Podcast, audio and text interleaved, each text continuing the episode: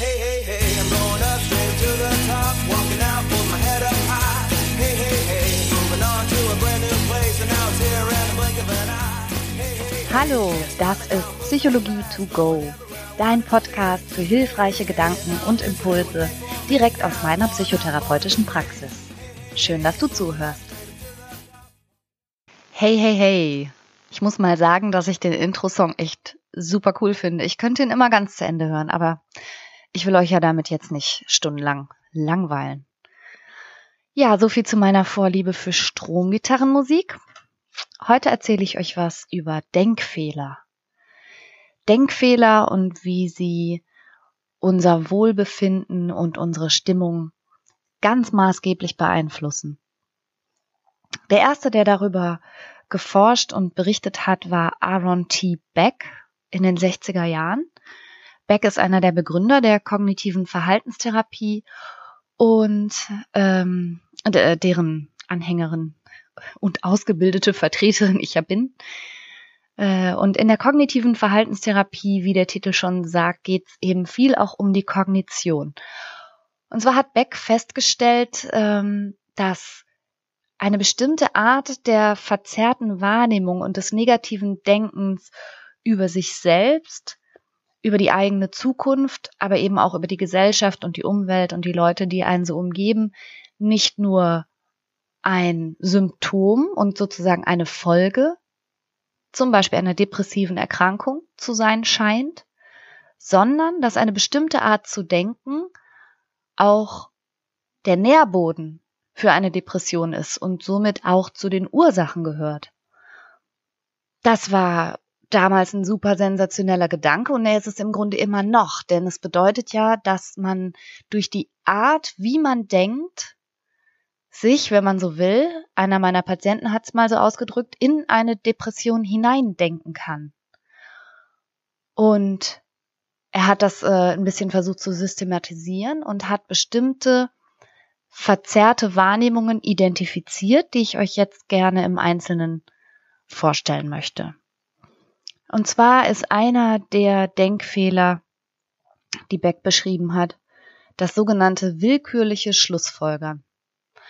Mm, willkürliches Schlussfolgern passiert zum Beispiel, wenn du äh, eine aufgedrehte Zahnpastatube im Badezimmer liegen siehst und die willkürliche Schlussfolgerung, die du daraus ziehst, ist, mein Partner liebt mich nicht. Dass er das macht, bedeutet, dass er mich nicht respektiert und mich nicht liebt oder so.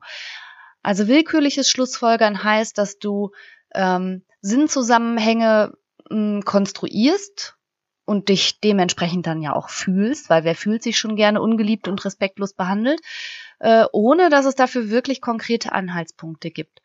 Willkürliches Schlussfolgern passiert total schnell und äh, innerhalb unseres Kopfes fühlt sich das auch super logisch an. Aber wenn man sich mal selber ein bisschen beobachtet und in die Zange nimmt, dann bekommt man schon mit, wie viel unserer täglichen Erfahrungen, insbesondere in der Interaktion mit Mitmenschen, irgendwelchen Schlussfolgerungen unterliegt. Wir interpretieren im Grunde permanent das Verhalten anderer und dabei können wir zugegebenermaßen manchmal ganz schön falsch liegen. Also beobachte dich mal, ob du vielleicht dazu neigst, relativ willkürliche Schlussfolgerungen zu ziehen. Und zwar nicht etwa solche, die dich äh, besser fühlen lassen oder die, ähm, die deine Umwelt freundlicher, warmherziger und großzügiger erscheinen lassen, sondern eben eher die anderen. Ein weiterer Denkfühler, Denkfehler, der die Gefühle beeinflusst, ist die sogenannte Übergeneralisierung. Also ein junger Mensch, der auf drei Bewerbungen drei Absagen bekommt und dann den Schluss daraus zieht, ich werde niemals einen Job finden. Oder jemand, äh, der eine Klausur verhaut und daraus den Schluss zieht, ich bin auch zu blöd für dieses ganze Studium. Also im Grunde aus ähm, isolierten Anlässen so ein großes Ding zu machen. Auch das ist wahnsinnig verbreitet und vielleicht gehörst du zu denjenigen, die sich damit selber keinen Gefallen tun, direkt so eine generelle Annahme daraus zu konstruieren. Ein weiterer Denkfehler ist das sogenannte dichotome Denken oder auch schwarz-weiß oder alles oder nichts Denken. Da fallen mir jetzt nur Beispiele meiner pubertierenden Kinder ein, wenn sie das und das nicht bekommen, dann eben gar nicht. Ihr kennt das vielleicht und vielleicht auch nicht nur von pubertierenden Kindern, sondern ein bisschen auch von euch selbst. Also ähm, sehr schwarz-weiß zu denken und kaum Nuancen zuzulassen. Das ist etwas, was extrem hinderlich sein kann, auch im Miteinander mit anderen Menschen. Personalisierung ist ein weiterer Denkfehler. Ähm, das bedeutet, dass du dich selbst in Zusammenhang stellst mit Ereignissen. Im Sinne von, ich bin schuld, dass das und das passiert ist. Also zum Beispiel habe ich eine Patientin gehabt, die war Lehrerin und ich habe sie mal gefragt, äh, weil bei ihr dieses Schuldgefühl besonders ausgeprägt war. Und sie sagte, sie fühlt sich als Englischlehrerin zu 80 Prozent verantwortlich für die Noten ihrer Schüler. Also da kann ich als ehemalige Schülerin nur sagen, du lieber Himmel, hätte ich geahnt, dass meine Lehrer, äh, Lehrerinnen und Lehrer sich das so zu Herzen nehmen, dass ich eine faule Sau bin und dass die sich das womöglich selbst reinziehen, dass sie schuld sind. Wenn ich einen Vokabeltest verhaue, dann hätte ich vielleicht aus reiner Menschenfreundlichkeit mehr getan. Aber auch das ist gar nicht so selten. Also sich selber in Zusammenhang stellen mit Ereignissen. Bis hin zu, ähm, wenn jemand anders was passiert, dann äh, ist das sowas wie eine Strafe für mich, weil ich mich nicht gut verhalten habe. Allerdings müsste man da aufpassen, ob das nicht schon in einen wahnhaften Bereich geht. Aber auch das ist ein typischer Denkfehler, der natürlich nicht gerade das Wohlbefinden dessen, der so denkt, steigert. Jetzt kommt Werbung. Unser heutiger Werbepartner ist Frank. Und da fühle ich mich natürlich direkt ein bisschen emotional hingezogen. Weil du Franker bist? So in der Art. Nein, aber tatsächlich fühle ich mich deshalb auch hingezogen, weil ich denke, boah, mit drei Söhnen hätten wir das mal gerne früher gekannt, oder? Du meinst einen so günstigen Mobilfunktarif in so einem guten Netz? Genau. Also wenn die ihre Podcasts auf doppelter Geschwindigkeit durchhören und dabei gleichzeitig durch alle Apps hopsen, da geht ja schon mal so ein bisschen Datenvolumen drauf. Auf jeden Fall. Wenn dann noch ein bisschen Streaming dazu kommt, dann ist ruckzuck der Monat zu Ende. Ja. Aber auch unsere Podcast-Hörer, von denen wir wissen, dass sie unseren Podcast sehr gerne im Auto und bei längeren Fahrten hören, verbrauchen natürlich auch etwas an Datenvolumen. Und das alles ist mit Frank kein Problem mehr. Denn es gibt jetzt einen äußerst günstigen Tarif im besten D-Netz. Mit Frank gibt es keine Vertragslaufzeit und damit auch keinen Stress. Man kann das einfach über App abschließen und da verwalten. 10 Gigabyte kosten 10 Euro und für alle VielsurferInnen gibt es 20 Gigabyte für 15 Euro. Und das ist wirklich, also wirklich so ein gutes Angebot. Und nicht nur, dass ihr neben diesem super Tarif auch noch eine AllNet-Flat habt und natürlich im auch getestet besten Telekom-Netz mit 5G surfen könnt. Nein, ihr könnt das sogar auch monatlich kündigen, was ich total gerne mag, ehrlich. Diese ganzen Vertragslaufzeiten ist gar nicht so meins, ne? Ja, ich weiß. Monatliche ja. Kündbarkeit ist Freiheit. Man ist also Frank und Fry. Ja. und das Beste ist, bis zum 30.06. gibt es nochmal 4 GB on top. Es gibt dann also 14 GB für 10 Euro oder 24 für 15 Euro. Und zwar mit dem Code Psychologie 4. Also sichert euch jetzt bis zum 30.06. mit dem Code Psychologie, großgeschrieben, 4, dauerhaft 4 GB monatlich extra. Und wie das funktioniert, das seht ihr in den Show Notes oder könnt es einfach unter www.frank mit ae.de slash Psychologie nachlesen. Oh, Franka, endlich mal gutes Netz. Ich bin so froh, ehrlich. ja, und die Kinder erst. Werbung Ende. Super verbreitet auch das selektive Filtern und auch die selektive Aufmerksamkeit. Also selektiv bedeutet ähm, gewählte Bereiche besonders in Augenschein zu nehmen, also ausgewählte Bereiche des Lebens, die Aufmerksamkeit nur dahin zu geben, wo es nicht gut läuft und darüber zu vergessen, dass ziemlich vieles auch ziemlich gut läuft, ist das eine, aber auch wie Informationen verarbeitet werden. Und da bin ich mir ganz sicher, dass du das auch kennst, wenn du ähm, zum Beispiel dir ein neues Kleidungsstück gekauft hast und zehn Freundinnen sagen gar nichts und fünf Freundinnen sagen, sieht gut aus und eine sagt, hm, ich weiß ja nicht, rot steht dir irgendwie nicht so gut. An wen wirst du fortan jedes Mal denken, wenn du dieses Kleid trägst? Oder wenn du ein Feedback-Gespräch hattest bei der Arbeit und deine Chefin sagt dir zehn Sachen, die super laufen und wo sie total zufrieden ist mit dir und dass du dein Jahressoll komplett erfüllt hast. Und in einem Bereich sieht sie da noch ein klitzekleines Optionchen für ein Feintuning. Worüber wirst du abends nachdenken? Nur über diesen einen Punkt. Also ich glaube, das ist auch etwas, was wir wahnsinnig üben müssen, Informationen wenigstens gleichberechtigt zu verarbeiten. Und wenn dir einmal jemand gesagt hat, du hast aber eine große Nase, dann wirst du von da an deine Nase vielleicht riesig finden, obwohl dir hm, 20.000 andere Leute gesagt haben, deine Nase ist aber römisch oder grazil oder interessant oder so, ja.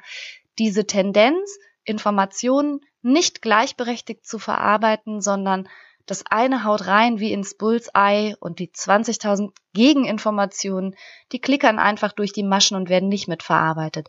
Damit tut man sich halt auch wirklich überhaupt keinen Gefallen und das muss man dringend üben. Der Klassiker unter den Denkfehlern und auch irre häufig zu beobachten ist die sogenannte emotionale Beweisführung.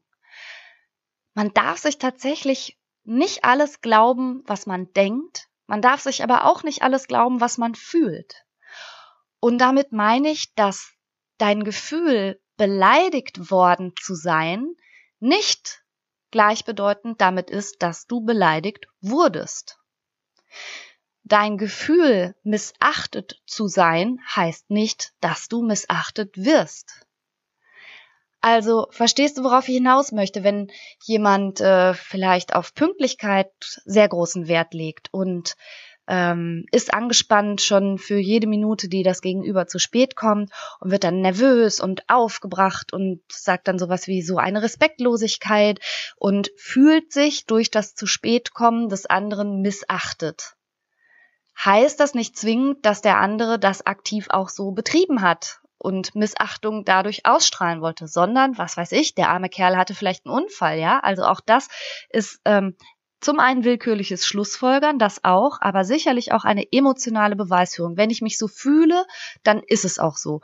Und das gilt übrigens auch für alle möglichen anderen Problemlagen. Also auch junge Patientinnen, die zu mir in die Praxis kommen und die, die konstatieren, ich bin zu dick, weil ich fühle mich zu dick. Und es gibt objektive Kriterien, die belegen, dass sie das natürlich nicht sind.